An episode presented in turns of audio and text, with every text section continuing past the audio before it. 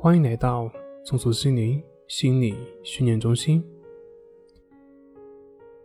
今天要分享的作品是心理咨询如何帮助你消除痛苦。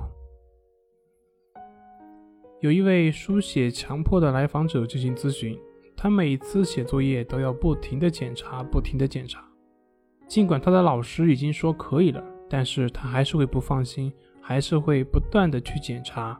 为此感到十分的焦虑。后来找到我们，问我们说如何才能够确认不出错。然后我们的回复就是：抱歉，我们并不能帮助你消除永远不出错的可能。我们能做的就是让你即使在可能出错的情况下，也能够合理对待，淡然处之。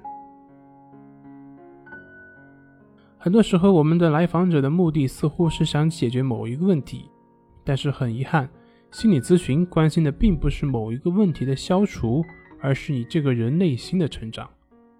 换句话说，当你的内在得到了成长，你的那些问题自然也就不再是问题。当然，在某些时候，我们的内在的痛苦和一些问题是需要得到疏导和解决的。但是如果心理咨询的目的是为了消除痛苦和问题，那这个咨询将会变得效果非常有限，或者说会变得非常糟糕。因为我们之所以会感到痛苦或挫败，根本的原因在于我们试图想消灭这些痛苦，而这个想消除的欲望正是我们痛苦的开端，并且会一直持续下去。我们需要了解到。一个真正内心和谐的人，他绝对不是一个没有问题的人。所谓的和谐，不过是因为他懂得以一个正确的态度去面对和处理问题。所谓的正确的态度，是指能够去容忍、去接纳，并且学着与痛苦共处的能力，也就是平等心。